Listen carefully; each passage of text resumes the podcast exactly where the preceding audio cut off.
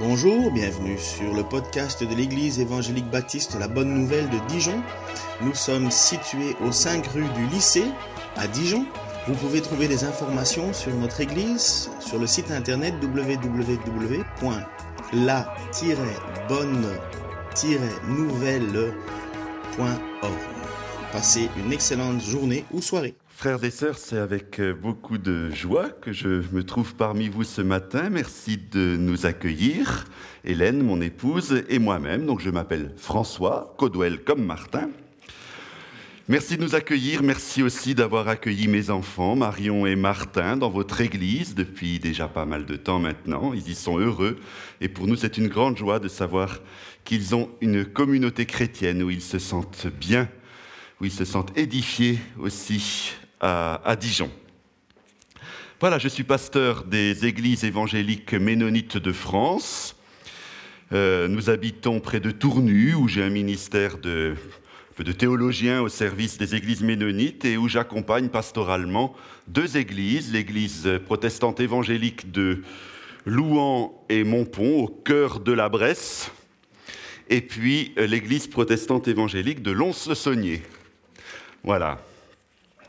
Et il se trouvait que j'étais libre ce matin. Martin était très étonné, parce que généralement, ce n'est pas le cas. Dimanche matin, je travaille. Donc, c'est avec plaisir que je suis avec vous plaisir mitigé parce que je sais aussi que je suis avec vous parce que Ken est malade. Sachez que nous sommes vraiment en communion avec vous dans, dans cette épreuve. Quand Martin nous a annoncé la nouvelle de la maladie de Ken, nous avons vraiment tenu en famille à beaucoup prier pour lui, pour vous tous, et nous restons dans cette communion fraternelle. Ça fait drôle pour moi d'être ici. Figurez-vous que je suis rentré dans cette église un peu par curiosité quand j'étais adolescent. Donc probablement en 1979 ou en 1980. ça ne nous rajeunit pas, ça fait près de 40 ans. Et je suis plus revenu depuis. J'étais venu une fois par curiosité, comme ça, je me rappelle très très bien. Je crois que ça a bien changé depuis. Voilà. Et je sais que vous allez bientôt quitter ces locaux, donc il était temps que je revienne. il était vraiment temps. Parce que dans 40 ans, je ne sais pas où vous serez. Et moi non plus d'ailleurs. Voilà, je vous invite euh, maintenant à méditer l'évangile de Jean. Donc vous avez la référence écrite ici et le texte va apparaître sur l'écran. Évangile de Jean au chapitre 2, les versets 13 à 25. Voilà.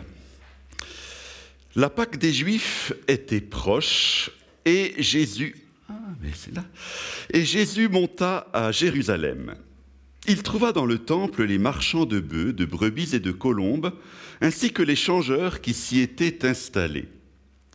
Alors, s'étant fait un fouet avec des cordes, il les chassa tous du temple, et les brebis et les bœufs. Il dispersa la monnaie des changeurs, renversa leur table, et il dit aux marchands de colombes, ôtez tout cela d'ici, et ne faites pas de la maison de mon Père une maison de trafic. Ses disciples se souvinrent qu'il est écrit, Le zèle de ta maison me dévorera. Mais les Juifs prirent la parole. Quel signe nous montreras-tu pour agir de la sorte? Jésus leur répondit, Détruisez ce temple, et en trois jours je le relèverai. Alors les Juifs lui dirent, Il a fallu quarante-six ans pour construire ce temple, et toi tu le relèverais en trois jours Mais lui parlait du temple de son corps. Aussi, lorsque Jésus se releva d'entre les morts, ses disciples se souvinrent qu'il avait parlé ainsi, et ils crurent à l'Écriture ainsi qu'à la parole qu'il avait dite. Tandis que Jésus séjournait à Jérusalem durant la fête de la Pâque, beaucoup crurent en son nom à la vue des signes qu'il opérait. Mais Jésus, lui, ne croyait pas en eux, car il les connaissait tous, et il n'avait nul besoin qu'on lui rendît témoignage au sujet de l'homme. Il savait quant à lui ce qu'il y a dans l'homme. Seigneur, ta parole est la vérité, la vérité qui demeure. Viens Seigneur nous pénétrer nous faire vivre par ta vérité. Amen.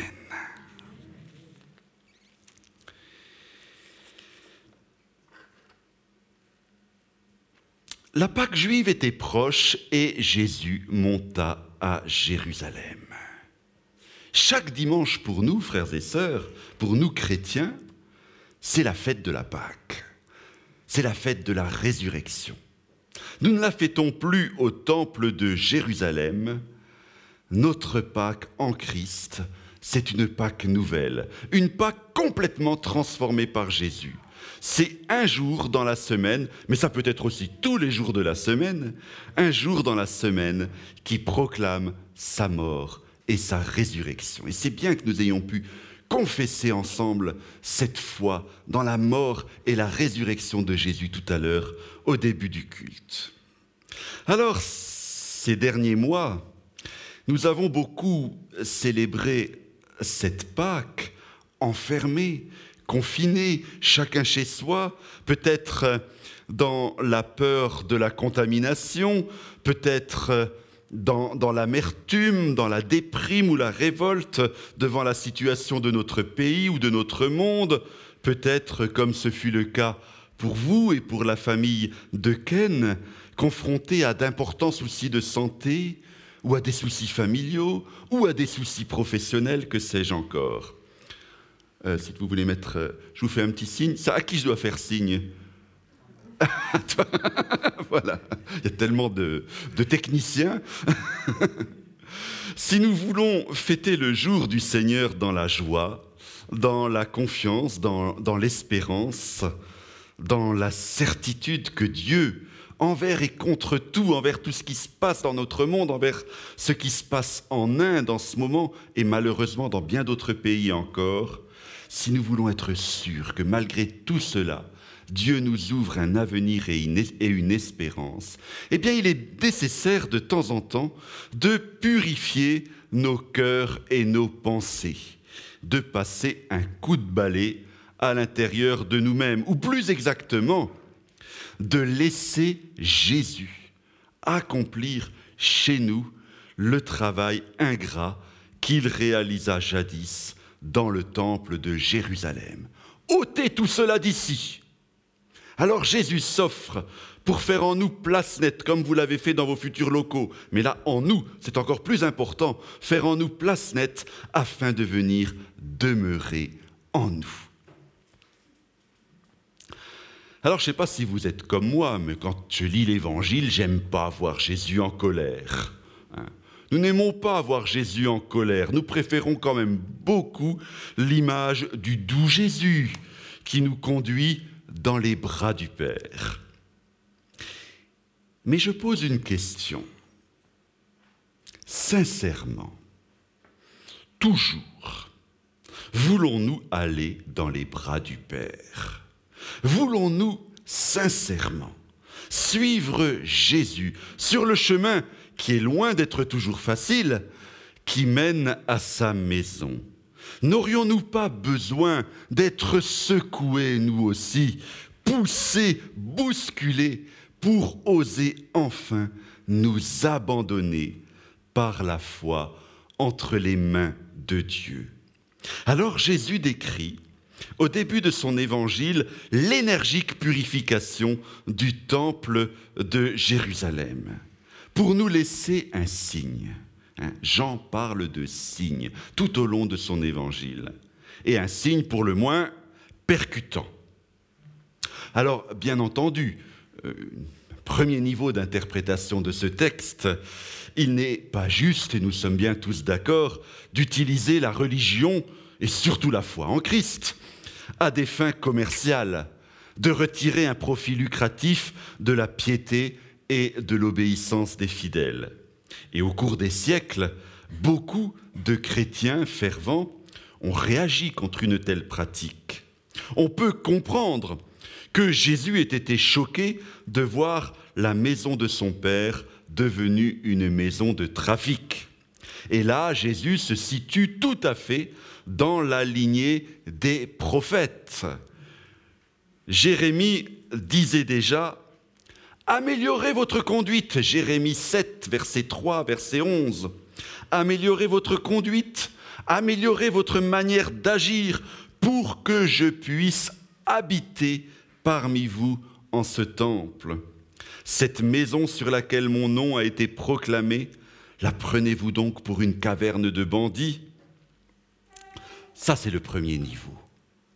Mais pourtant, très vite, l'évangéliste Jean utilise le geste courageux de Jésus pour nous faire comprendre autre chose. Alors que Jésus commence son ministère public, on sait qu'il vient d'être baptisé par Jean le Baptiste, il vient d'appeler ses premiers disciples, nous sommes juste au chapitre 2 de l'évangile de Jean, tout au début. Cet épisode remuant marque l'inauguration des temps nouveaux. Désormais, les regards du peuple de Dieu ne se porteront plus vers Jérusalem et son temple, qui était pourtant, hein, et même pour Jésus, il le dit, le lieu de la présence de l'Éternel. Jésus dit que c'est la maison de son Père. Mais les regards se porteront vers le nouveau temple, vers celui qui porte en lui toute la gloire de Dieu, vers le Fils de Dieu venu en notre chair. Et Jésus évoque ici sa résurrection en trois jours, ainsi que le temple de son corps dont il faudra toujours se souvenir. Déjà, en Jésus qui commence ici dans ce texte à se révéler au monde, s'exprime une nouvelle forme de relation à Dieu. Dieu est Jésus parle de la maison de son Père. Et Dieu accueille tout homme. Dieu n'a pas besoin de sacrifices d'animaux. Et Dieu est du côté des plus pauvres et déteste ce commerce qui leur barre l'accès à sa maison. Dieu veut que son temple soit ouvert à tous. Dieu, en son Fils, se montre miséricordieux même envers les marchands et les changeurs. Jésus ne les frappe pas de son fouet. Ce n'est dit nulle part, sans quoi d'ailleurs vous pouvez être sûr que les autorités seraient immédiatement intervenues. Ces cordes lui servent seulement à chasser les brebis et les bœufs hors du temple. Son arme à Jésus, c'est d'abord sa parole. Jésus exhorte alors. Il exhorte puissamment pour que ces commerçants malhonnêtes changent de comportement et reviennent au Seigneur, et pour que la maison de Dieu redevienne accueillante, redevienne vraiment, comme l'avait prophétisé Ésaïe, une maison de prière pour tous les peuples. C'est ce que les prophètes avaient annoncé. Et par son geste et sa parole, remplis d'autorité, Jésus est déjà, se situe déjà dans l'accomplissement des prophéties. Et cela n'échappe pas à ses disciples, qui se souviennent alors, ils connaissaient bien la Bible, les disciples de Jésus, ils avaient été à bonne école, qui se souviennent du psaume 69, verset 10. Le zèle de ta maison me dévorera. Même les autorités juives pressentent que Jésus ne saurait agir de la sorte, comme elles le disent, sans être porteur d'une mission de la part de Dieu. Elles pressentent que là, il se passe quelque chose d'important. Effectivement, Jésus inaugure les temps nouveaux. Effectivement, son geste provocateur dans le temple de Jérusalem est annonciateur d'une ère nouvelle. Un jour, un jour le temple disparaîtra. Et ce jour est proche quand se passe cet événement, puisque la destruction du temple se produira de manière dramatique avec son incendie par les Romains quelques 40 ans plus tard, en l'an 70 de notre ère. Et ce sera évidemment une catastrophe terrible pour le peuple de la Bible. Mais alors, en 70, depuis plusieurs décennies déjà, les disciples de Jésus, les premiers chrétiens, auront compris par la grâce de Dieu le sens de ces paroles de Jésus, ces paroles qui seront reprochées au Seigneur lors de son procès. Détruisez ce temple et en trois jours, je le relèverai. Retenez bien ce verbe, relever. Ce mot en grec, dans le texte original de la, du Nouveau Testament, est utilisé maintes fois pour parler de la résurrection. Ressusciter, c'est se relever. Ce temple, je le relèverai. Étrange réponse de Jésus aux autorités juives choquées par son geste. Étrange parabole que seule la foi des témoins de la résurrection de Jésus pourra comprendre. Plus tard, lui parlait du temple de son corps, nous dit l'évangile de Jean.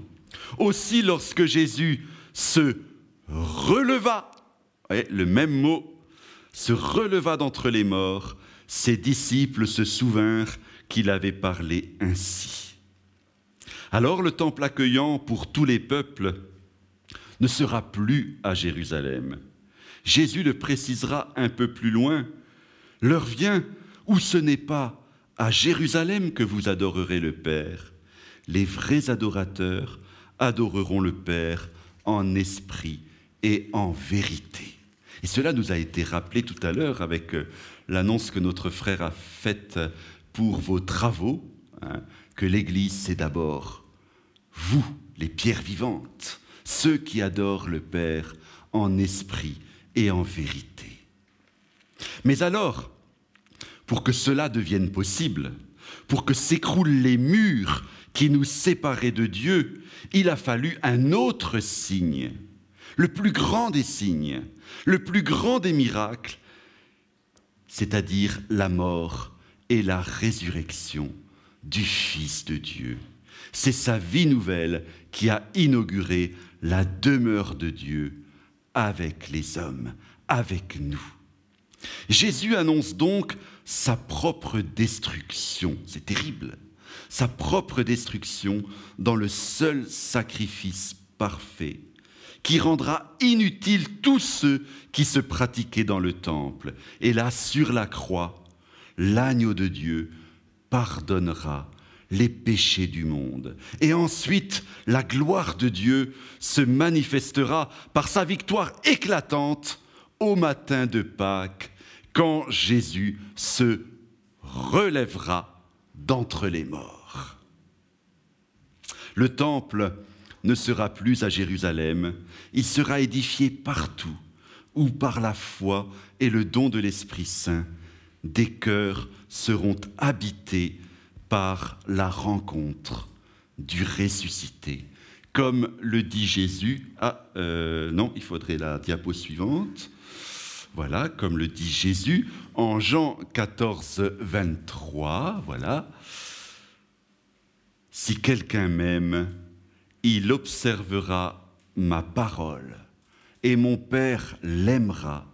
Nous viendrons à lui et nous établirons chez lui notre demeure. C'est pas beau ça, savoir que nous sommes la demeure de Jésus.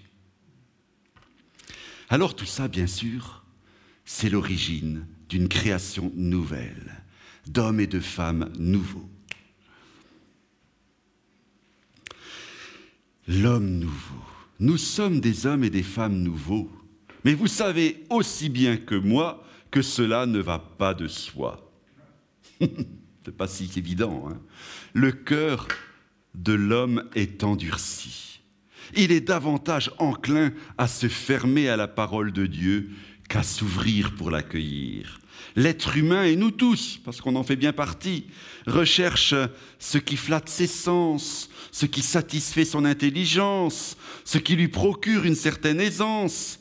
Il voudrait un Dieu protecteur, guérisseur, mais pas ce Jésus qui, comme ici, bouscule tout, bouscule ses sécurités religieuses. L'être humain préfère les miracles, le merveilleux, le sensationnel à ce Dieu qui se révèle simplement, humblement, par la foi, dans la réalité du quotidien. Et c'est pourtant là, frères et sœurs, dans nos joies et nos misères, que Dieu, en Jésus-Christ, est venu nous rejoindre. C'est le choix qu'il a fait et c'est le choix qu'il continue de faire. Et c'est ça qui est merveilleux. C'est là que l'Éternel veut être adoré en esprit et en vérité. Pendant ce premier séjour à Jérusalem, durant la fête de la Pâque, Jésus réalise des miracles. En lui, Dieu manifeste sa puissance. En lui, Dieu se révèle. Évidemment, comment pourrait-il en être autrement? Il est le Fils de Dieu, et d'autant plus que Jésus est pris de pitié. Et puis c'est plus fort que lui, comme nous le montrent toujours les évangiles. Quand il voit la misère, le terme du Nouveau Testament est très beau, il dit littéralement qu'il est pris aux tripes. Il est pris dans ses entrailles. Quand les misères du monde viennent à lui, Jésus est pris de pitié. Alors, beaucoup crurent en son nom à la vue des signes qu'il opérait, nous dit l'évangile de Jean. Ils crurent. Qu'est-ce qu'ils crurent? On ne sait pas très bien. Ils crurent, mais ils n'avaient pas la foi. Ils n'avaient pas la foi, la confiance, la révélation du Fils de Dieu. Et Jésus est sans illusion. L'évangile de Jean a cette parole dure, mais combien profonde. Il les connaissait tous. Il savait quant à lui ce qu'il y a dans l'homme. La foi ne se fonde pas sur le spectacle, sur le voir, sur le toucher, sur le sensible. Oui, bien sûr, Dieu en Christ habite effectivement le monde visible. Mais le monde visible ne saurait le contenir, ne saurait suffire à en dévoiler tout le mystère. Il est au-delà, dans le mystère de son infinie grandeur, dans le domaine, comme le dit l'apôtre Paul, de ce que l'œil n'a pas vu, ce que l'oreille n'a pas entendu et ce qui n'est pas monté au cœur de l'homme. Alors pour le discerner, il ne faut pas des miracles, il faut bien plus que cela. Il faut le regard intérieur de Dieu lui-même. Le regard intérieur de Dieu lui-même. L'évangile de Jean parle de signes. Les gestes de Jésus, ces miracles, indiquent que Jésus est le temple nouveau, qu'il est la demeure en ce monde de la gloire, de la puissance du Père. Chantez tout à l'heure, ton nom est tout puissant. Oui, c'est vrai.